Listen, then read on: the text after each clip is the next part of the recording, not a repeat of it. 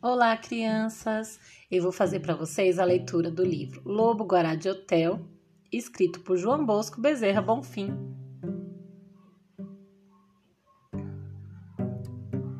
De primeiro era o cerrado, só paus e bichos havia.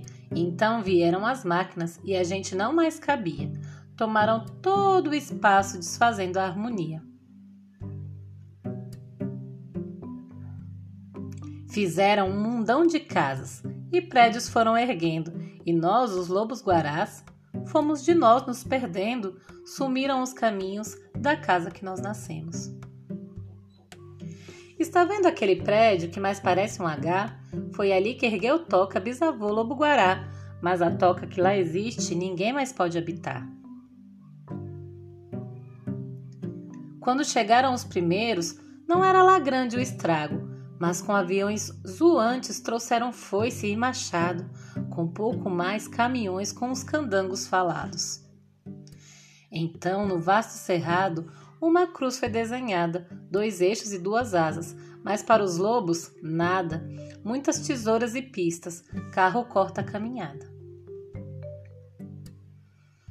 Foi para lá do cruzeiro que os tios Guará se arrancharam, mas de novo as pás mecânicas uma estrada aplainaram dizendo: Aqui será erguida a rodo ferroviária.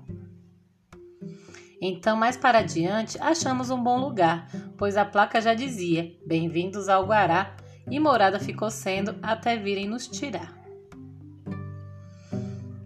Ofereceram morada em um tal de zoológico, mas lá era tão sem graça, era um espaço despótico. Quem quer viver enjaulado num quadrado estrambótico?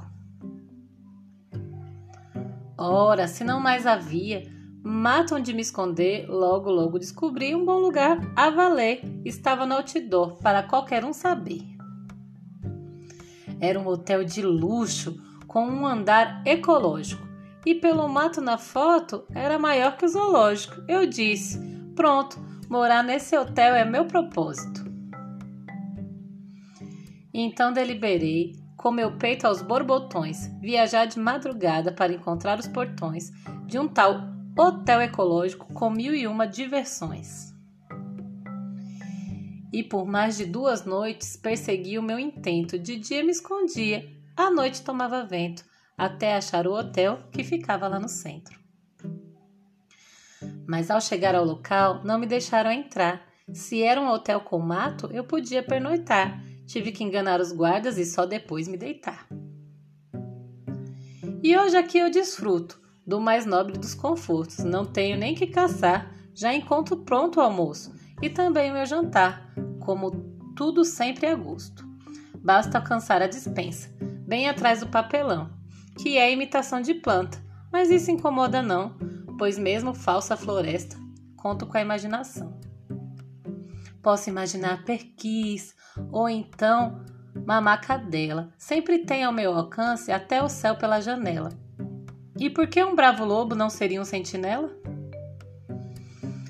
Essa floresta eu vigio contra a entrada de gente que olha para a natureza como se fosse um agente da poluição perversa, só mesmo sendo dementes. Acham que sou um lobo mecânico e animado por um motor silencioso, muito do sofisticado, e do pelo bem brilhante, que lobo bem penteado. E quando em noites claras eu uivo para a lua amada, todos eles se admiram. Que bicho bem programado!